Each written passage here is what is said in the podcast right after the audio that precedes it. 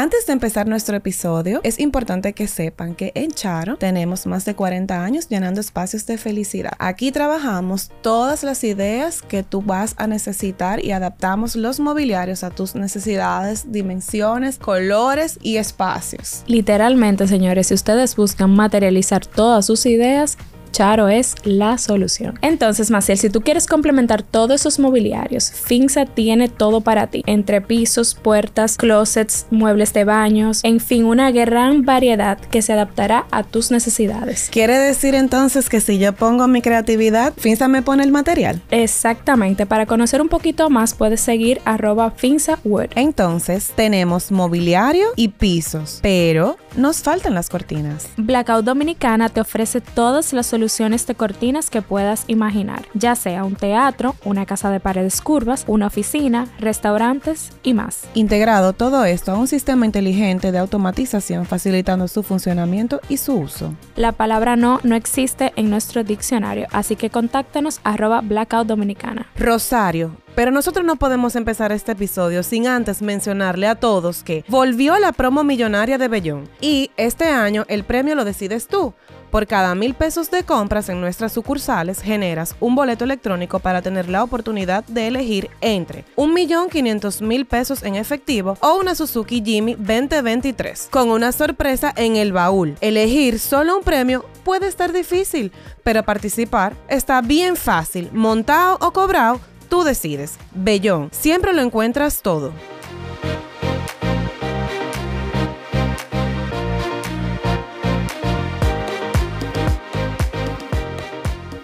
Hello, hello, bienvenidos a nuestro podcast Más que Diseño. Mi nombre es Rosario Rivas. Y el mío, Maciel Sánchez. Señores, en el día de hoy nosotros tenemos una persona aquí, no voy a decir lo que siempre digo, porque esta vez una cosa importante de verdad. Nuestra querida, ella no quiere que le diga así, pero yo se lo voy a decir. Mi querida profe Tania Fermín, que también fue profe de Maciel, en dos tiempos bastante distintos. No sé. No, pero la realidad es la realidad. No, y yo creo que todas las almas que pasaron por UNIBE tuvieron, en estas carreras, tuvieron que haber pasado por las manos de Tania. De una, de un personaje histórico, mi amor, de UNIBE y ahora de la Pucamaya. El colador. En diseño y arquitectura. El colador de UNIBE. Literal, le teníamos miedo, para que ustedes entiendan, pero es una dura. Profe, hola. Hola, chicas. Encantada de verlas a ustedes y verlas así. Dos épocas tan diferentes de clase. Eh, Rosario fue un poquito más suavecita. Yo disfruté un poco más la clase de Rosario que la de Maciel. Pero sí, de verdad, yo di mucha di clase en UNIBE mucho tiempo en la carrera, en la carrera de diseño. Claro que sí. Arquitectura. Mira, nosotros teníamos era en el tercer cuatrimestre ergonomía y cuando hablábamos de eso, todo el mundo decía, aquí que aquí que se va a saber quién que se va a quedar o no en esta carrera. Y era la literal la materia que usted daba de ergonomía. Pero yo amé esa, esa materia, se lo dije fuera del aire y mi, mi tesis fue de eso incluso. Qué importante la Aprendimos bastante.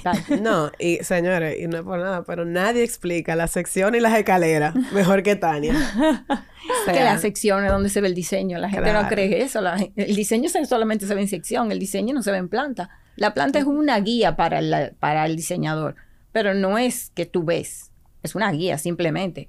Y a mí me gustan las secciones, siempre me gustaron. Yo las hacía en la universidad, hasta por, le hacía a los amigos míos las secciones gratis. Hasta por deporte. por deporte. Nada, queremos, eh, queríamos traerte hace mucho para compartir un poquito acerca de cómo hoy en día las universidades están afrontando todo lo que lleva el diseño y la arquitectura y sobre y tener ese punto de vista de una persona que es arquitecto, es eh, ejerce su carrera, pero al mismo tiempo es docente y al tiempo como tú lo, tú lo haces. Así que empecemos, cuéntanos un poquito de ti.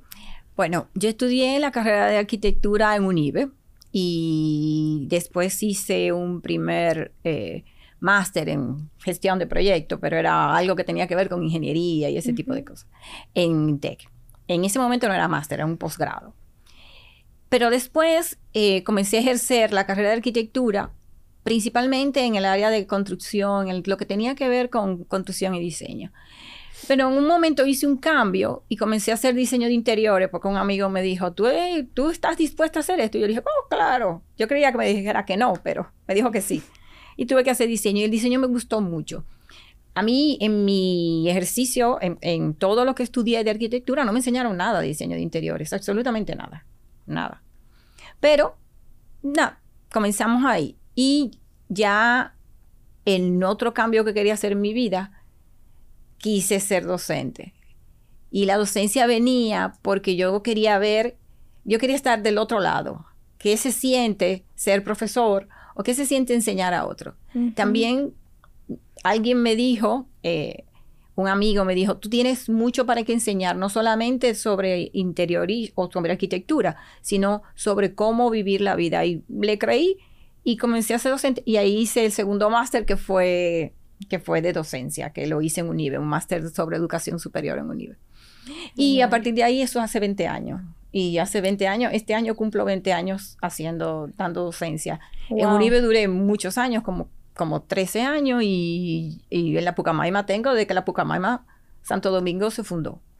Y por mí, en la carrera de interiores y en la carrera de arquitectura han pasado por mí mucha gente, muchas generaciones.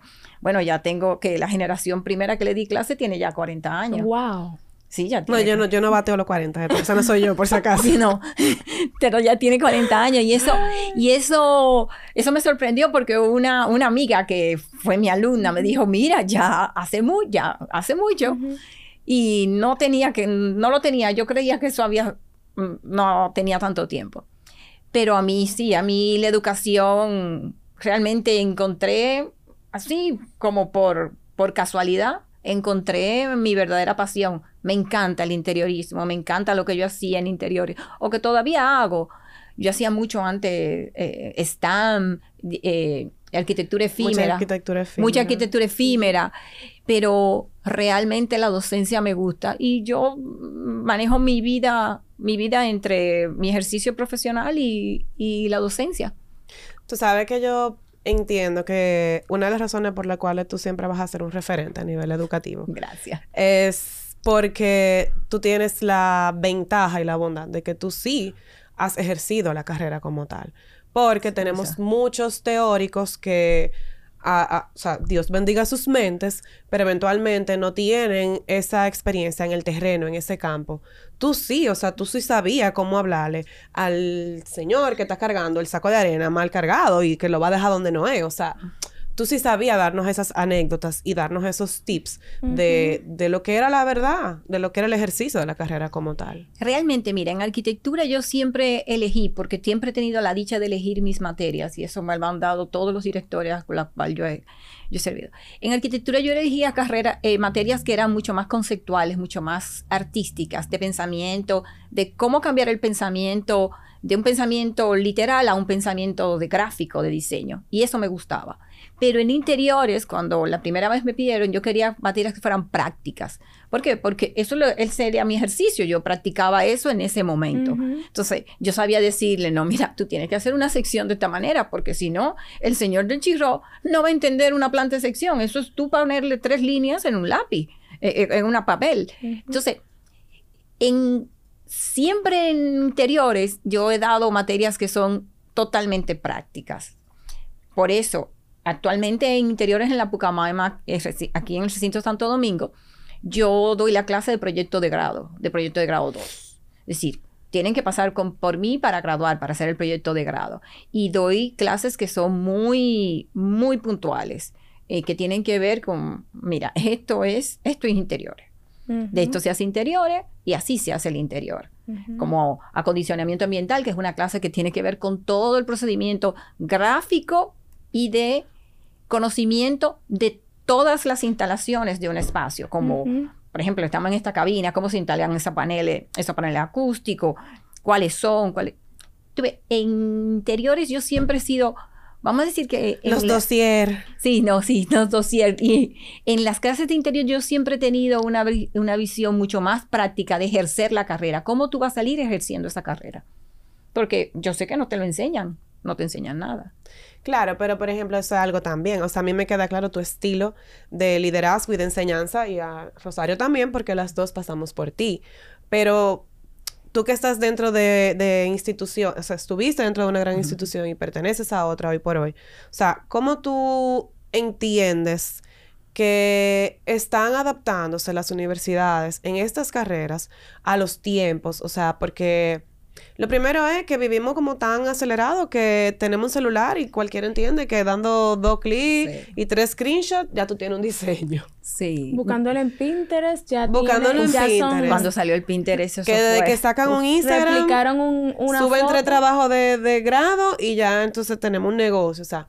¿cómo tú entiendes que la universidad o tú entiendes que están haciendo algo al respecto? Mira lo que pasa. Las universidades ciertamente no avanzan lo rápido que avanza la tecnología o lo que avanza la sociedad.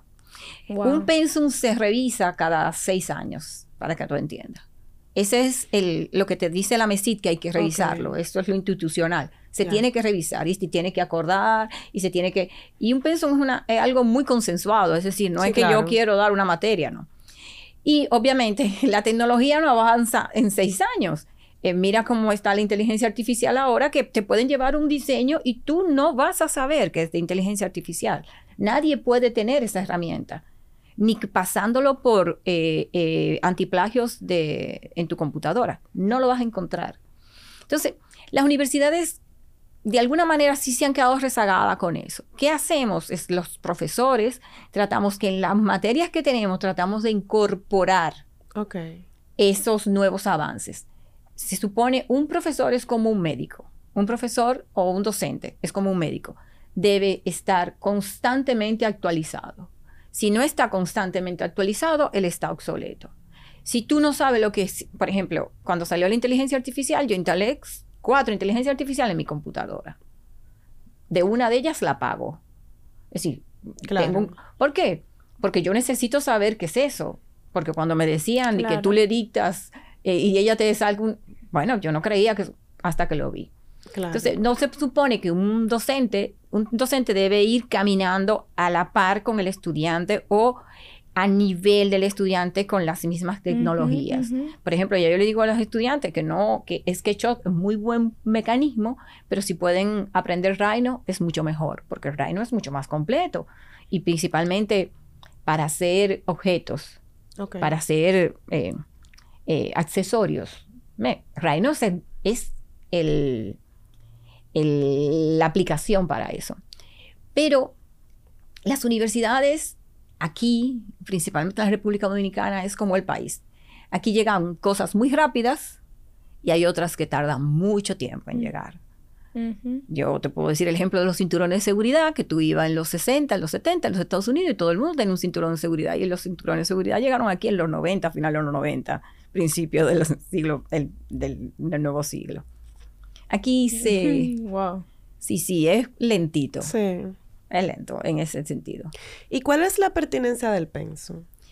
La pertinencia del pensum, mira, yo voy a hablar del pensum en que trabajé Claro. hace siete años cuando decidimos, se decidió poner la carrera de interiores que se decidió aquí, en el recinto de aquí, no en el recinto de Santiago, de interiores.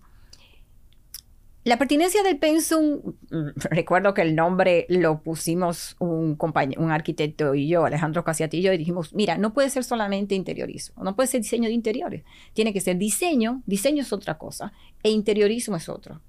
Eso es la combinación de que yo voy a hacer espacios interiores, pero yo también puedo dedicarme a hacer objetos, eh, eh, mobiliario, eh, paneles acústicos. Yo puedo tener, yo necesito tener herramientas de ese tipo también, porque eso es parte de tu ser claro, diseñador. como diseño de producto. Diseño de producto, de exactamente. Y sin tú llegar a ser diseñador industrial.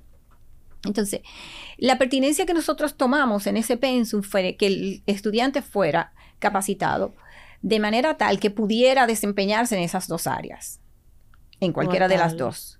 De hecho, nosotros tenemos materias que son los interiorismos, pero también tenemos desa- desarrollo de producto, diseño de producto. Tenemos dos diseños de producto. No. Lo pero cual, muy chulo. claro, lo cual ahí se compensa.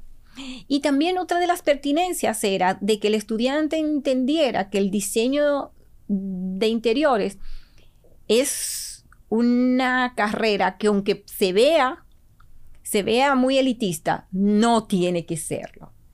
El, el abordaje que tiene la universidad es que de hecho el diseño, tú necesitas diseño o interiorismo para todo para todo, hasta para Y, y nosotros lo vemos desde ese punto de vista. De hecho, nuestras tesis de grado, muchas de las tesis de grado tienen un, un eh, eh, eh, componente social muy grande. Y eso es diseño también. Totalmente. Entonces, porque tengo que decir, yo soy de UNIBE, pero el diseño en UNIBE estaba abordado solamente a tu diseñar hoteles, diseñar restaurantes, diseñar, y ustedes son de UNIBE las dos y saben que es eso Claro. así. Y yo cuando daba la clase de interiorismo, que hacía aeropuertos, hoteles, restaurantes, eso es lo que yo hacía prácticamente. Pero eso no es, eso no es el único espacio de diseño. El diseño tú lo necesitas para todo, hasta Total. Sí. entonces, en la Pucamaima se abordó de esa manera, que el estudiante de diseño se diera cuenta de que su carrera es un instrumento de alguna manera de cambio, de cambio, y que podía hacerlo, y que podía hacerlo desde el diseño. Claro. Eso fue Y algo. también tú sabes que tú tocando ese tema, Tania, yo pienso que, que también a veces las universidades, y hablo desde el punto de vista de donde nosotros estudiamos y en el tiempo que estudiamos, porque puede ser que hubo cambios, pero no siempre, tú hablando de, avi- de aeropuerto, hoteles, no todo el mundo llega a diseñar Ese un tipo. aeropuerto o un hotel. Son dos eh, espacios, por así decirlo, edificaciones que son demasiado grandes para que una persona llegue a hacer eso. O sea, son personas puntuales en cada pa- país, ciudad, que, llegan a ese punto o que deciden trabajar eso. Entonces, desde el punto de vista que tú lo ves, es como que, ¿por qué no aterrizar? Que esa es como mi pregunta también. Que nosotros sentíamos, y lo he conversado con Maciel, que a veces en la, en la universidad nosotros salimos como, no está como aterrizado a lo que realmente nosotros vamos a vivir afuera. Yo te iba a hacer esa pregunta también, como que cómo ustedes, como docentes y como, como eh, universidad como tal, tú que tuviste desde el inicio de la Pucamaima sobre todo, afrontan esos cambios que hoy en día, no los cambios, perdóname, afrontan eh, la realidad. realidad que uno vive versus lo que se enseña. Sí. De parte de nosotros en la Pucamaima, nosotros tratamos de poner proyectos que sean más posibles, que tú puedas, que Logrables. son posibles, logrables, que tú puedas, como consultorios, por ejemplo, como tú trabajar, por en mi caso, nosotros trabajamos, sí, nosotros trabajamos con los CTC cuando eh, la vicepresidenta Margarita Cedeño eh, tenía los CTC. Los CTC son centros comunales de, de desarrollo. Y nosotros diseñamos el de la barquita. Nosotros lo diseñamos en un curso de interiorismo 1, se diseñó, se tomó todos los ejemplos, incluso la vicepresidencia fue a la presentación, todos los ejemplos para que cómo se podía. En la Pucamaima nosotros siempre hemos tratado de poner proyectos que sean muy posibles, que sean lo más reales. Incluso en los proyectos de grado siempre condiciona, bueno, tratamos de condicionar a que qué tú quieres, qué tú, cuál es la innovación que tú vas a proponer con este proyecto. Que Sí. tú puedas aportarle a la Exactamente. sociedad. Claro, ¿qué es lo, innova qué es lo innovador? Porque diseño interior hace mucha gente, pero ¿cuál es lo innovador? ¿Qué tú estás haciendo como innovador, como innovación con tu proyecto? Y eso es algo que nosotros lo tratamos. Yo me acuerdo una vez en, voy a hacer una anécdota, recuerdo una vez en UNIBE que yo puse un, un tranatorio, una funeraria, ¿Una qué? una funeraria Oh, en diseño, en interiorismo 3. Y me acuerdo que las chicas se fueron, muchas se fueron a quejar donde la directora de, de ese momento y le dijeron que por qué, que eso era muy siniestro. Y yo le dije, pero es que eso no tiene nada de siniestro. Eso tiene, eso es un espacio que tiene unas condiciones eh, por demás muy particulares Totalmente. muy particulares, particular. que tú tienes que tener eh, eh, condiciones de, de paz, espacios grandes, eh, materiales que no sean muy estridentes. La colorometría también es una colorometría muy especial. Si el espacio tiene muchísimas condiciones No, y lo que espaciales. pasa detrás de lo que uno nunca sabe, Exactamente. uno nunca ve. Oye, las condiciones espaciales de eso son muy particulares. Ah, que no, que para qué. Y me acuerdo que Magali en el cuatrimestre después puso puso Ey, un una cabaña. A nuestra profe Magali Sí, también. Magali no Cava, lo vamos sí. a dejar atrás. Eh, puso unas, unos, un motel. ¿Cómo se diseñaban un los? motel. Sí, claro, eso Un motel con M. Un motel con. M, sí. ¿Cómo se diseña un motel? Es un diseño. Y eso es más posible. Eh, Puede ser que te toque más fácil diseñar un motel que diseñar un hotel de una cadena. Bueno, En la realidad, en la Sí, realidad de diseño, sí. Sí. En la realidad de diseño sí. Entonces, esos son los espacios. Nosotros yo creo que Un chinito tiene más acceso a ti que, que una cadena internacional. Ya creo que teníamos una chica que te- su papá, que era de nacionalidad china, dominicana, su papá tenía cadena de moteles y dimos un recorrido en tres vanes que se alquilamos por todos los moteles posibles. Me acuerdo como ahora mismo, Qué llama. ápero. Mi amor, Sí, entonces, bien de Esa, recorrido. esa parte tú tienes que darte cuenta, pero eso también depende mucho. Pero tú ves, un paréntesis, eso es evolución. Porque en mi época, No, no, no era, no era ni siquiera nada que ver. nada que ver. O sea, me tapo un ojo y me tapo el otro yo no, a. Ciarito yo no le di diseño, pero a ti sí te di diseño dos veces. Y yo siempre trataba de poner algo que fuera, por ejemplo, que fuera, Maciel estaba hablando hace poco sobre el closet. Un Un closet. closet, tú lo vas a diseñar. Claro. Una tía te va a decir, mira, diseñame este el closet. Hazme esta cocina. De tú no pusiste cocina nosotros. Los tipos de cocina. full y cocina para discapacitados. ¿Cuáles o sea, son los- como muchísimas cosas. Son... El aprendizaje en todas las carreras de diseño es basado en proyectos. Sí, Y el proyecto es lo que te enseña. Totalmente. A partir del proyecto se desarrollan todas las áreas. Claro. Todas las áreas, todas las materias están supeditadas al proyecto. En un solo proyecto. ¿Por qué? Porque si tú aprendiste electricidad, eh, eh, iluminación, tú vas a aplicar ahí. Entonces, los proyectos que se ponen tienen que ser muy integrales para que ese estudiante aprenda muchas cosas. Pero tú ves, por ejemplo, yo siento que cosas como iluminación lo dan como muy por Muy arribita. aéreo. Tengo que decir, y lo hablamos cuando tú me dijiste, la universidad solamente te da un 30% en el mejor de los casos, cualquier universidad. La universidad nunca te va a dar un 100, ni en Harvard que tú vayas, ni, ni Columbia, que son mm, universidades Ivy League. No te van a dar el 100. El 100, el- la universidad te va a dar un 30. Es más, esta, este por ciento lo oí de un profesor de, de Columbia. El otro 70 lo tienes que salir a buscar tú, porque tú eres el interesado. Si tú no eres interesado, tú no vas a, tú no vas a encontrar nada. Yo Sí, recuerdo en el curso de Charito, Excelente, excelente. Excelente mirada, uno que siempre no, no. lo mira, Yo que uno decir- siempre lo juzga, obvio, desde el otro lado no, del counter. es que no una, una galletita sin mano ahí. Es que, es que, es que se supone, es que se supone que la universidad te da herramientas. Y más, por ejemplo, ahora, el- pensum que nosotros hicimos en la Pucamaima y el pensum, la revisión del pensum de arquitectura también en la Pucamaima, el pensum se hace por competencia ya. La competencia significa no solamente yo sé, sino yo sé hacer. El saber hacer.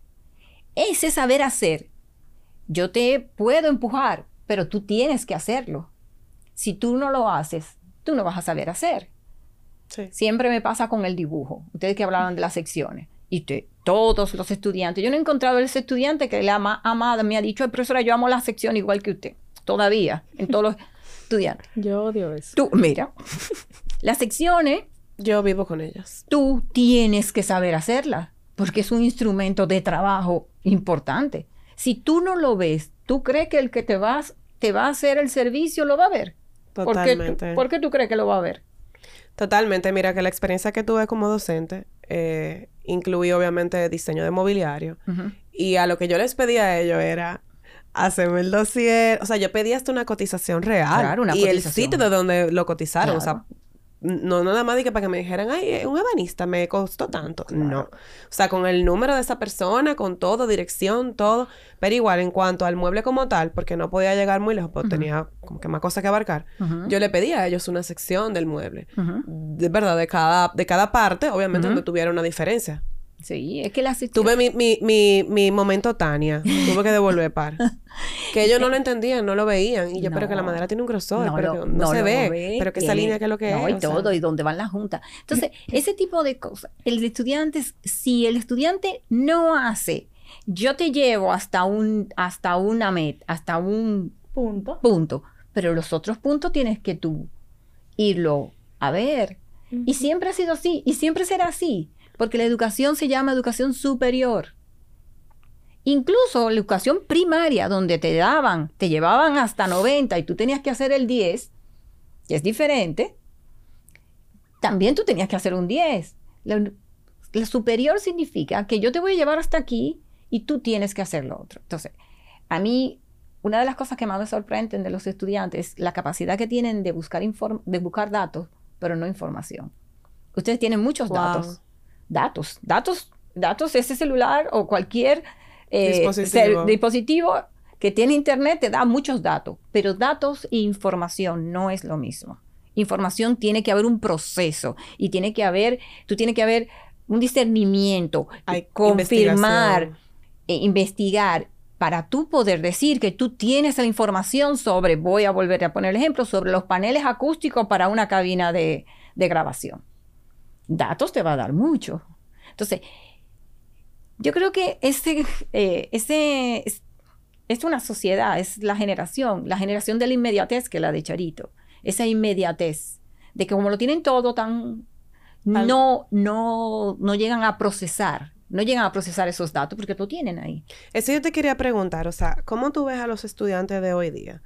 Porque a, ver, o sea, Rosario y yo, obviamente que tuvimos la oportunidad eh, de, enseñar, como que teníamos los mismos comentarios, o sea, como que sí, tú tenías dos o tres que estaban súper interesados, pero habían otros que, como todo en la vida, ¿no? Eso pasa en los trabajos.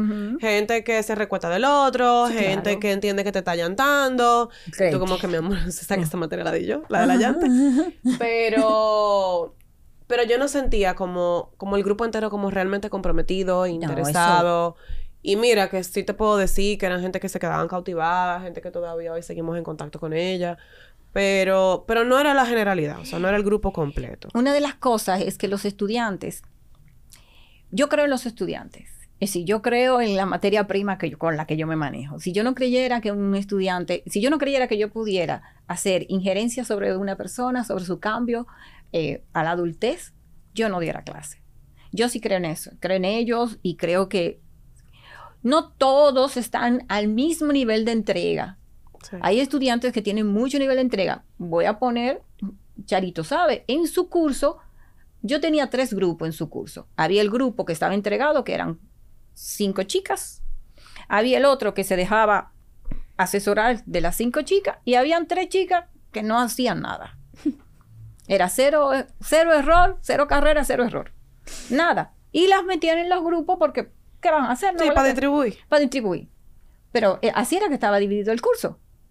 Cuando en un curso tú tienes, yo siempre digo que los porcientos que uno establece como docente son a partir de los mínimos, no de los máximos. Es decir, tú haces tu trabajo cuando tienes mínimos.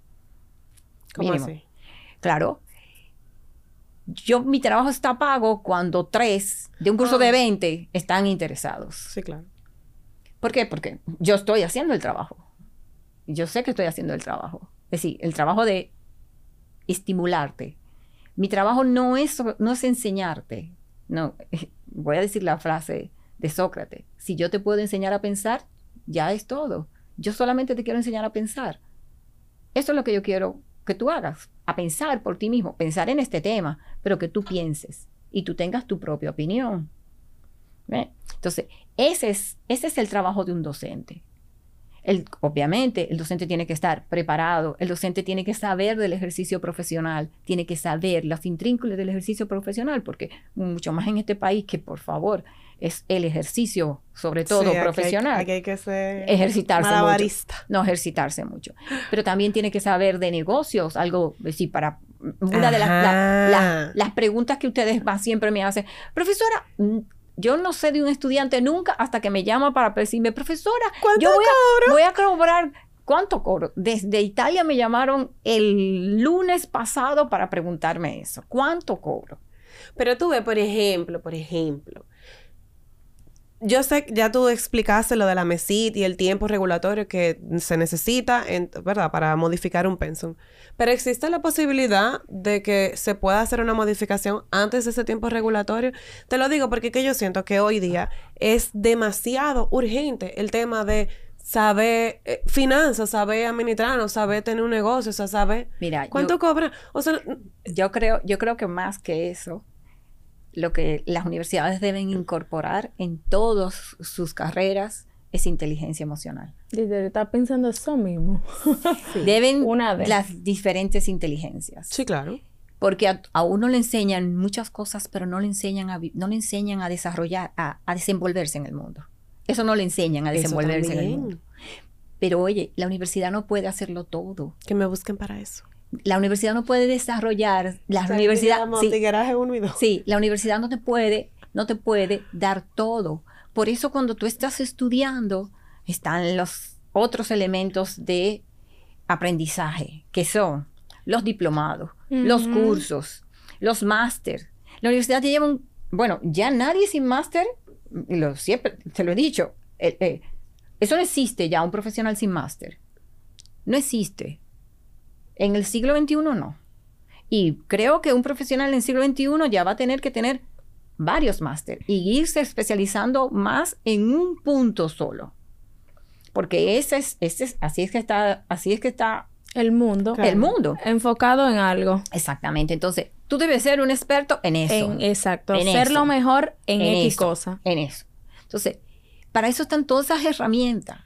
Yo entiendo que la universidad te debe decir, o te debe animar, o decir, miren, eh, cojan cursos de esto. Yo, yo tengo una amiga que hace cursos de iluminación. Ella es experta en iluminación y en neuroarquitectura. Se llama Noemi Saro. Y Noemí da unos cursos, pero excelente, excelente. Pero una cosa, yo aprendí todo lo que sé de iluminación ahí. Eh, Nosotros tenemos cita para noviembre con ella. Bastante vieja, por cierto. No me habían enseñado eso. Yo, mm, mm, ¿Cómo tú distribuyes las luminarias en un techo falso? Según el espacio, ¿no? Tú, tú mides. Así que, así fue que nos lo enseñaron. Pues no es así. Entonces, yo veo que cada vez más hay muchas eh, mujeres que van a sus cursos, siempre son mujeres, muchas mujeres.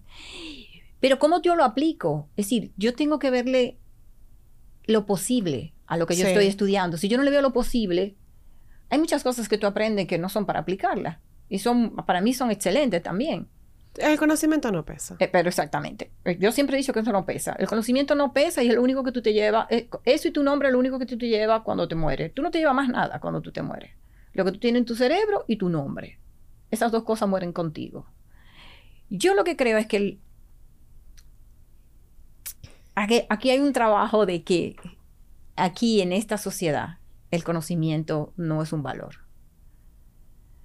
A mí me dijo un muchacho en un curso, y siempre lo pongo, que qué yo hacía con mi cerebro, que si eso me servía para ir al súper. Mentira. Sí, me lo dijo. Y es verdad, no me sirve para ir al súper ni para pagar cuentas. No me sirve de, que yo no le saco un valor eh, tal vez rentable monetariamente como, como él vio. Me dijo, ¿para qué le sirve? ¿Para qué le sirve todo eso que usted sabe? Me lo dijo.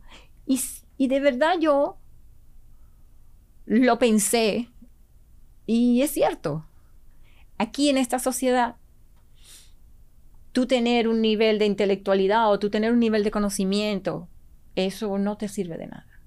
Yo veo muchísimos diseñadores que no saben de diseñadores y entonces de qué saben. Porque se supone que si yo hago diseño, yo sé de diseñadores. Yo sé quién es Kelly Wessler, quién es, por ejemplo, Martin Bullard, pero yo sé quién también es Il Grafford. Yo sé y qué hace. No solamente sé quién es, sino qué es, cuáles son los colores que usa, cómo son sus ambientes. Todo eso. Y lo que está pasando hoy día. Todo, lo que está pasando hoy día. Eh, por ejemplo, el Museo de Vitra. Todo lo que tiene que ver con mi disciplina. Yo creo que si yo fuera, un, yo fuera un docente muy mediocre, si yo no supiera eso. Totalmente. realmente. Y es verdad. Y tú te das cuenta de que no, no necesitan. No, no creen que necesitan el conocimiento, pero el conocimiento es vital. Y no solamente vital, el conocimiento es, es muy diverso. Ve, es sumamente diverso. Si tú no le aplicas muchas herramientas a ese conocimiento, tú no tienes herramientas para diseñar. Pasa que el diseño tiene que ver mucho con la intelectualidad. Todo diseño. Diseño industrial, diseño gráfico, diseño eh, cine. Tiene que ver mucho con lo que culturalmente tú sabes. Usted sabe que, que se nota también. Yo hoy en día viendo los diseñadores que, que voy a decir así como que la, la gente de, del mundo, de nuestro mundo ahora mismo, ha hecho famoso. Tú notas quién ha tenido un background de estudio e historia como tal, de conocimiento, de aprendizaje constante. Tú notas quién ha ido evolucionando en el tiempo ¿Quién se y ha quién, educado? quién se ha educado. Se ha educado. Porque usted sabe también, dentro de, de- de esta gama y de, esta profesión, que hay 60 mil gente que no han estudiado esto y están ejerciendo y están ganando dinero con eso. Sí. Que, que otra cosa es dentro y de lo que algunos le se le da muy bien, a otros someramente. Exactamente. Ujú. Pero ya igual. y la mayoría no se le da bien. Y me disculpa el que esté ahí, pero es que es la realidad. Que yo conozco gente sea, vieja, por favor, hace el mismo diseño 60 mil veces. Sí. Y mismo disparate, y Sí. discúlpame.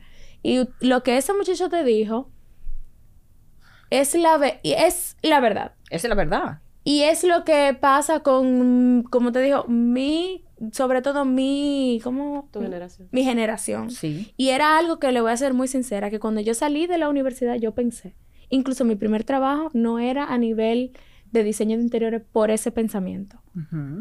Y por ese pensamiento yo me quedé súper estancada por tres años desde que salí de la universidad. ¿Por qué? Porque para mí lo importante era el dinero. Era lo que yo iba a ganarme simplemente, que es lo que él está pensando. Porque Yo no entendía que yo necesitaba seguir Sí. aprendiendo para envolverme en el mundo que yo quería y obviamente salir a la luz. Sí. Si quería independizarme también. Es que Que es el pensamiento que tenemos nosotros ahora mismo, porque lamentablemente. ustedes quieren la inmediatez. Exactamente. Ustedes necesitan la inmediatez. La inmediatez es que si yo lo quiero, si lo pienso hoy, yo lo quiero. la- Mañana que ejecute. yo lo quiero mañana. Como que pedí por Amazon. Esa más, más, creo que Y menos. por Prime. Eh, Sí, y por Prime. Sí, claro. ¿Por qué? Porque para tú tener un ejercicio profesional, tú tienes que tener una trayectoria. Exactamente. Eso es como la palabra, yo siempre uso la palabra en todos los diseños, la palabra proceso. La palabra proceso es plural. No, tú no solamente vas a tener uno solo, tú vas a tener un proceso y eso va en, eso tiene muchas etapas ese proceso. Entonces, ustedes quieren que sea de una vez, pero así quieren los diseños. Yo me acuerdo cuando, corre- cuando, cuando- corrijo diseño, me llevan el primero y si puse los rayos, bueno, siempre fue un tema. Me acuerdo que el grupo de, de Maciel era un tema que yo les rayara. Era como que yo le insultara. Pero, eh, pero estamos corrigiendo. Claro. ¿Cómo tú pretendes que yo no raye? Y usted lo va a rayar. Pero dime cómo tú no quieres que tú lo rayes. Tengo un estudiante que me dijo que yo era bastante unpolite en mi forma de corregir. Me acuerdo que me lo dijo así en inglés para que no sonara tan feo. Ujú. Y yo, pero tú vas a corregir. Entonces ustedes quieren que ya lo pensaron, ya se hace el primero. Y ese Y sea de el ahí bueno. quedó. Así, ese sea el No bueno. evoluciona. No evoluciona, no cambia, no se adapta, no, tú no ves otras posibilidades, tú no ves que, bueno, ahora lo veo desde otro punto de vista. Exacto. Uf, sí. No, no. Yo, me- de hecho, veo cosas que yo he hecho y yo digo, uff, por favor, ni la quiero ver.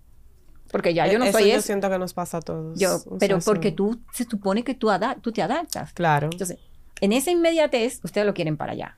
Y eso es un problema. Todo el mundo quiere emprender. Y no todo el mundo puede emprender, lo estábamos hablando ahorita. Eso era una de las próximas cosas como que queríamos conversar. Sobre el, el cómo, cómo... Primero una pregunta como media... ¿La universidad nos prepara para independizarnos o para emplearnos? No, las, todas las universidades preparan para emplearse. El sistema educacional está tinglado de esa manera, está hecho de esa manera. Pero el sistema desde la primaria está hecho así. Sí, desde la primaria. Es decir, está para tú seguir, no para tú liderar. El pensamiento crítico aquí es un problema. Desde que tú le dices a alguien critica, ya tú estás diciendo, pero profesora, ¿cómo yo voy a criticar?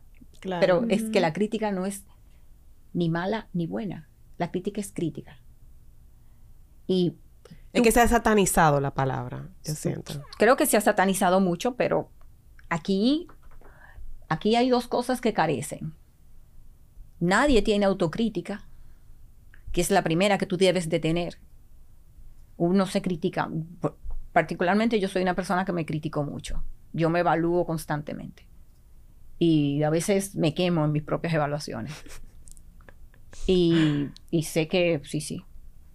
Yo creo que la gente no se evalúa. Piénsate tú en tu trabajo, ¿cuál fue la última, el último día que tú te evaluaste? Evaluaste, estoy haciendo esto así, evaluaste de verdad. Eh, los recursos que estoy usando son los mejores, eh, los suplidores que estoy usando son los más, los que me dan mejor servicio. evaluarte realmente. Piénsala. La gente no se evalúa. Entonces, desde que tú no desarrolles la crítica, tú estás haciendo estudiantes que son, van a seguir, no van a liderar. Salen algunos que son líderes, muy pocos, o que pretenden emprender, principalmente en carreras de diseño, son incómodas porque primero el nicho es muy pequeño, el nicho es muy, muy pequeño, es decir, el nicho de trabajo es muy pequeño y hay gente que tú ves que estudió diseño y tiene repostería. O tiene un servicio de catering. No es porque no sean buenos en diseño, no porque no tengan, no, no tiene nada que ver con eso, no tiene nada con su capacidad creativa. Tiene más que ver con su capacidad de cómo adaptarse al mercado y cómo, cómo, cómo encontrar su nicho en el mercado. Eh, y eso no le enseñan en la universidad. Tengo que decirlo realmente, eso no lo enseñan. En ninguna universidad, no solamente en la que yo trabajo. En ninguna universidad enseñan. No. Mira, en, en Colombia dan un año de crítica. Un año enseñando crítica. Crítica. Antes de tú entrar a facultad. Hay una materia que se llama así. Y también creo que en MIT también lo tiene. Pero tú sabes que, bueno, eso fue un ejercicio que tú pusiste a tu grupo, yo recuerdo. Digo, porque nosotros dos somos muy vocales de que, de que trabajes, trabaja con la mano de alguien, trabaja en una empresa. Yo entiendo. Porque eso, te forja y te da disciplina, aunque mañana tú vayas a emprender y poner tu propio negocio y tu propia firma de diseño. Yo recuerdo que uno de los ejercicios que tú ponías era eh, como que ellos investigaran todas las plazas laborales posibles que existen hoy día, o sea, aquí en la República Dominicana, para la carrera. Sí, eso es, muy, es un buen ejercicio. ¿Con, ¿O con quién tú te veías también trabajando? ¿En qué nicho? ¿En qué nicho? ¿O con qué profesional también? Por ejemplo, si te gusta el set design tú crees que en tal empresa podría trabajar, eh, o mira, me gusta el diseño comercial, ¿qué, qué interiorista o arquitecto está desarrollando eso al 100% que yo pudiese trabajar con X persona? Eso era como uno de los ejercicios que hacíamos. Pero era precisamente como para ir sembrando la semillita del interés, ir cultivando el como que el hambre de, ah, mira, yo no nada más puedo trabajar en una tienda. Eh, y de la mano de, un diseñador, yo puedo trabajar en un banco, yo puedo trabajar en diferentes instituciones, o sea... Yo tengo un amigo que trabaja, es arquitecto de UNIVA y trabaja en, un banco, en, el del loguito yo verde. Yo, tengo yo en el área de ingeniería, o sea, y es súper... Yo tengo una amiga que estudió arquitectura, fue estudiante mía, y está ahora haciendo negocio, trabajando en negocios en Arabia Saudita. Y es excelente en su carrera. Wow. Ella cambió, quiso cambiar su carrera, quiso cambiar su... La dirección. Quiso cambiar su dirección. Otra cosa es que la gente, estudiar es una cosa, ejercer es otra. Y la gente tiende a confundir estudiar y ejercer. Estudiar no es lo mismo que ejercer la profesión. La profesión no tiene nada que ver. Tú puedes ser excelente estudiante y puedes ser muy malo ejerciendo tu profesión. Puedes ser muy bueno y ser excelente también ejerciendo tu profesión. Pero e, ejercer es otra cosa muy diferente y la gente tiende a quererlo comparar. Te digo, por, yo siempre he sentido que me faltó quedarme en una oficina de arquitectura o de diseño más de dos años, lo cual nunca duré nada de eso. Me hubiera gustado esa experiencia y cada vez que le pregunto, le digo a la gente y me pide consejo, yo le dije, no, quédate ahí, quédate un tiempo, por lo menos dale cinco años. Mira, yo siempre digo que son buenos 36 meses, 48 meses, eh, eh, como, los pagos de los carros, porque dale, dale un tiempo, porque ahí tú vas a aprender, primero vas a aprender cosas que no te van a enseñar nunca en la universidad. La universidad no te va a enseñar resolución de problemas. Resolución de conflictos, la universidad no te va a enseñar nada de eso. Tú lo vas a aprender ahí. En tu carrera solamente ahí lo vas a aprender. Entonces, date el tiempo de tú poder ser que yo no lo hice y digo que me adolece, sinceramente. Date el tiempo de tu, de tu, de tu estar bajo, bajo el liderazgo de otra persona que ya tiene un tiempo en esa, en ese, en ese, en esa profesión. Y durante ese tiempo también, que por ejemplo, que si, como ahora mismo me pasa, en, si una persona dura cinco años conmigo, va a ver 60 mil cosas diferentes, porque yo estoy creciendo o estoy, yo estoy en el prueba y error Todavía todo el constante, tiempo porque no tengo tanto tiempo ejerciendo mi carrera independiente. Pero en prueba y error vas a estar la vida entera. Claro, claro, pero lo que te quiero decir que, que se puede ver incluso más constante Claro. el cambio y el aprendizaje que va a ser.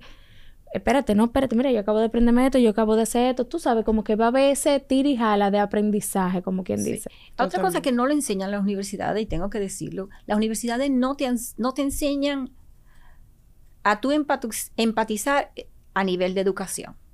Significa que yo veo cómo a ti te va haciendo como tú eres, si tú estás en una universidad y tú estás un año más por encima mío, y yo no empatizo. Sí, el típico refrán, nadie aprende en cabeza ajena. Mm. Y eso es mentira, eso se educa, eso se enseña, y eso se hace. Tú sabes que si fulano eh, si a, a Maciel, a Charito, tuvieron error con esta persona, ¿por qué tú crees que contigo no va a tener error? Totalmente. Porque tú eres quién? Tú eres un... Y eso no lo enseñan en las universidades. Yo me acuerdo que es una cosa que yo le enseño mucho a mis hijas. Siempre se lo he enseñado. Ve desde afuera y ve cómo el otro ha vivido y ha hecho y tú puedes aprender muchas cosas. Y eso pasa en las universidades. Bueno, nosotros somos creyentes de eso. De hecho, el eslogan de este podcast es aprendiendo en cabeza ajena. O sea, porque entendemos que sí, que a través Es de, que ex- tú de puedes diferentes aprender- experiencias, Tú puedes aprender tú en puedes otro. disciplinarte y aprender. Tú puedes aprender en otro. Claro, y es como que si a ti te dicen, no, vieja, me fue malísimo con ese suplidor, no Oh, lo claro. coja. Pero Eso es parte de, o, o tú ves a una gente contándote una anécdota de, de cómo hizo un, un plafón, un diseño de techo. Conchale. no, ya tú Tú dices. de una vez "Uh, dices, ah, no, espérate, yo tengo que investigar un ching más de no, meterme que ahí. Sí, yo no voy a hacer, yo no voy a hacer esa curvita, yo tengo que. Exactamente. Me acuerdo cuando tú te ibas de Charo, que tú te ibas a independizar, tú me lo dijiste. Sí, si tú sientes que ese es tu momento, ya hazlo. Aunque te salga mal y tengas que volver otra vez. Por eso mismo, porque la gente también solamente espera un tipo de resultado. Y cuando tú emprendes algo, hay muchas posibilidades de resultado. Y no siempre tú vas a tener un super proyecto, y no siempre tú vas a tener un super cliente, y no siempre tú vas a tener el cliente que te manda flor y te regala, un, y te regala una cartera eh, eh, eh, cara. O- no, no siempre es eso. Siempre tú, a veces, la mayoría van a ser clientes que son, tienen muchos problemas. Totalmente. Entonces, Que te están buscando por eso. realmente la universidad, que es lo mío, la educación de, de la carrera de interiores, en las dos escuelas que he participado, porque no sé en las otras, no puedo decirlo, te prepara con las herramientas suficientes de tú salir a buscar cosas, de tú salir a buscar aprendizajes, conocimientos, experiencias que te enriquezcan tu desarrollo profesional. Y eso sí, lo puedo decir, tanto de UNIBE como de la Pucamaima. Te da las herramientas suficientes para eso. Pero tú tienes que salir a buscarlo. Es decir, ese 30 a 70, si tú no haces ese juego de combinación, no hay. Te queda con el 30, Te queda, no, es que el 30 es un estudiante excelente, es uno que, uno que es- esté 100% comprometido en su educación. Bueno, también es verdad. Yo tengo la te experiencia. 20, todos, los, 25. todos los estudiantes se ponen contentos cuando los profesores no van. Un profesor falta cinco veces, ay, estoy contenta. Falta seis veces, estoy ay, qué bueno, ese profesor ni viene. Conmigo cuando yo estudiaba, mm, mm, mm, mm, no, no, no, no, no, no, porque después de dónde tú me vas a sacar a ponerme la nota. Tú la vas a inventar del aire.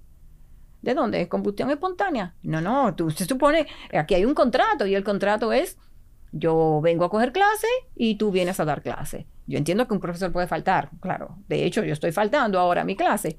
Lo sentimos. Ver, pero tú se supone que tú tienes un programa, tienes Claro. unos contenidos y tienes unas, competen- unas competencias que finalizar ese curso y, y yo creo mucho en eso. Yo le pongo los ejercicios a los estudiantes y le digo por qué lo van a aprender y para qué le va a servir. Desde los primeros estudiantes de diseño 1, que son mis preescolares, que los adoro, hasta los estudiantes que están desde el principio. Si tú no le explicas a un estudiante para qué es, algo creo que ha sido, no quiero decir la palabra éxito, pero creo que algo que sí ha dejado en los estudiantes mi, mi paso por ello huella. es eso, que yo le explico para qué eso te está sirviendo. Me acuerdo que en Sí, economía... pero eso no todo el mundo, Tania. Bueno, Pero, no- o sea, qué bueno que los resaltaste, que eso es algo muy tuyo, porque no todos los yo le tengo que explicar ese para tiempo. qué, para qué te está sirviendo esto. Porque un conocimiento sin nada, ¿para qué te está sirviendo esto? Y para qué, cómo tú lo vas a utilizar. ¿Cuáles son las funciones? Yo doy la materia de historia de la arquitectura y de historia del arte en arquitectura y en interiores. Y hasta la historia se lo explico para qué tú la estás aprendiendo. Y todo el mundo dice que para que la gente sabe historia. A mí me lo dicen así en mi cara cada rato. Para que usted sabe historia. Ok. Ve, Pero yo le explico para qué que las dan. ¿Qué eso te está determinando? Y cómo eso, ese hecho, determinó tu vida y la determinó más importante de lo que tú crees. Más importantizada de lo que tú crees. Un hecho simple. Porque esa es la realidad. Claro. Totalmente. Bueno, profe. No, ahora sí, profe, porque verdad, no dio una clase. Magistral. Sí, eh, y algo que quiero recalcar de lo que usted dijo también, que en como también en mi vida como de empleo, yo sentí también eso, yo de estar más tiempo, incluso cuando yo estaba trabajando en mi, en mi último trabajo, fue como que yo me iba en un tiempo y a mí me pararon y como que ese pararme y luego hacerlo durar un año más, o sea, fue de provecho. Y hay dos cosas que yo, que yo siempre digo, debí de durar más tiempo, o no más tiempo, sino como que estar con una persona, un estudio también como de diseño, como tal, eh, ya que trabajé como en tiendas, pero me faltó sentir, siento que ejerciendo ahora mi carrera, obviamente lo estoy buscando desde otras perspectivas, pero eh, trabajar como con alguien. Y otra cosa que yo hago, es, que yo digo mucho, es que, señores, lo trabajo tan ahí, y lo hablamos fuera del aire, y tú lo dijo hace un momentito, de que no todo el mundo nació para eh, No. emplearse y hoy en día la gente toma una emprender. decisión para, exacto, para emplearse ni para emprender. Y hoy en día tomamos una decisión por el momento. Me está yendo bien, tengo otro proyecto, me voy. Pero no siempre puede ser así. Claro. Y a lo que yo digo, señores, tómense el tiempo para estar en un, en un empleo, aprender de eso y sobre todo, eh, si tú tienes que volver a un empleo, yo Ok, eso, mira, yo estoy ahora mismo en mi propio negocio. Pero el día de mañana yo voy a hacer lo que sea, siempre lo he dicho, y no le tengo miedo al trabajo, o sea, no le tengo miedo a un empleo. Para ni, nada. ni- ni Sí. tú volver a un empleo significa que tú has fracasado. Exactamente. Lo que yo pienso al final Lele, también con eso es que tampoco podemos ser un hábito. O sea, porque sabemos de gente que conseguí este proyecto, me independicé, no tengo proyecto, me empleé, conseguí tres proyectos más, me independicé. O sea, Una y gente que se la pasa en Sí. ese vaivén, en ese vaivén. O sea, como que, bueno, si tomaste la decisión de independizarte, dale un tiempo, prueba. No funcionó, empléate, pero dale un tiempo, porque al final también esa inconsistencia deja mucho que decir. Yo también creo que la gente, en- más de estar concentrada en eso, debe estar concentrada en qué yo aprendo todos los años. ¿Qué yo sé? En esa evaluación que yo, yo me hago, yo trato de decirme qué yo he aprendido este año. Siempre, siempre lo digo, ¿qué aprendí? ¿Qué aprendí nuevo? Wow. Porque- Sí, porque ¿qué aprendí nuevo? Que no sabía, que yo no sabía nada. Yo recuerdo que cuando yo cogí el máster de educación superior, yo lo primero que leo es el pensum. Y le pongo, le pongo así escrito, yo no sé nada de esto, yo no sé nada de esto, yo no sé nada de esto, yo no sé nada de esto, yo no sé nada de esto.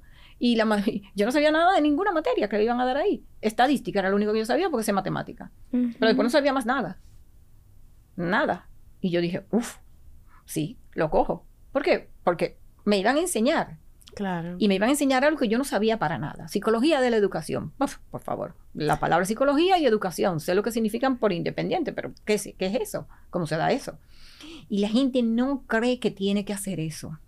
Para mantener un negocio que sea innovador, que sea, que proponga cosas, que sea y que perdure en el tiempo, tiene que haber un constante aprendizaje. Y puedo poner muchas compañías aquí, pero tiene que haber. Desde, desde, desde finanzas, desde cómo tratar personal, desde manejo de los materiales, desde incorporación de nuevos materiales. Tiene que ir constantemente, tiene que estar en cambio. Si no hace eso, ¿por qué tú crees que los bancos siempre tienen eh, no sé cuántos seminarios de capacitación durante el año para su personal. Totalmente. que si no, no pudieran. Si, imagínate si se quedaran con el, con el tiquecito de, que uno llenaba a mano del voucher para depositar. Se, se mueren. Entonces, si tú no estás en constante evolución de aprendizaje, mira que no tiene nada que ver con inversión, no tiene nada que ver con que los trabajos que me llegan, no tiene que ver nada. Aprendizaje, tú te vas a quedar atrás. Mucho más, como vuelvo y digo, en este mercado que es tan pequeño. Y la gente no cree que eso existe. La gente no cree que eso existe.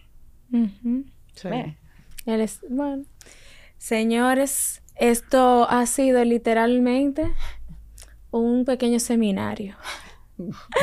Profe, gracias de verdad por eh, estar con nosotras en el día de hoy. Para ir concluyendo, no sé si le gustaría dejar algún mensaje, tip o, o recomendación. a las personas que nos escuchan desde su punto de vista como arquitecta y lo que ha ido desarrollando y sobre todo como docente, como docente universitaria. Mira, yo estar aquí es un ejemplo de que lo que tú enseñas se queda en algo. Porque, wow. sí, es verdad, porque ustedes están tienen esa preocupación, tienen la preocupación de enseñar, tienen la preocupación de poner otra dimensión de su carrera. Lo que uno enseña se queda. Y yo creo que sí. El tú no creerlo, ahí que hay problema. Y creo que todo avanza tan rápido que tú necesariamente vas a necesitar muchos instrumentos, mucho más que el instrumento que te da la universidad. Tú vas a necesitar muchos instrumentos, eh, eh, terapia, instrumentos de psicología, instrumentos de finanzas, instrumentos de, de, todo. Yo decía que eh, mi, contabilidad en mi empresa es una fundita de ciclo. Lo que yo no sé, yo no sé hacer eso. Yo pongo toda la factura para que otra persona resuelva, porque yo no sé hacer nada, ni, ni, una hoja. Yo hago una hoja Excel, pero ¿para qué? Mejor que la haga otro. y yo no he aprendido eso, y tengo que decirlo. Y eso ha sido perjudicial en mi desarrollo profesional. Entonces, tú tienes que tener muchos instrumentos y no se conforme la gente que ya hizo una carrera, ya hizo un máster, no se conformen porque ya yo hice una carrera, ya yo hice un máster, ya yo sé todo. Tú no sabes, nada. tú no sabes, solo sabes que no sabes nada. Eso es lo único que sabes, que no sabes nada. Literal. bueno, Tania, y yo de manera especial te quiero agradecer. Señor, esta mujer siempre ha sido una guía para mí en todo el sentido de la palabra, desde mi plano laboral, personal, desde mi paso efímero por la docencia, o sea, de hacernos el coro, nada más para llamarnos para saber cómo estamos.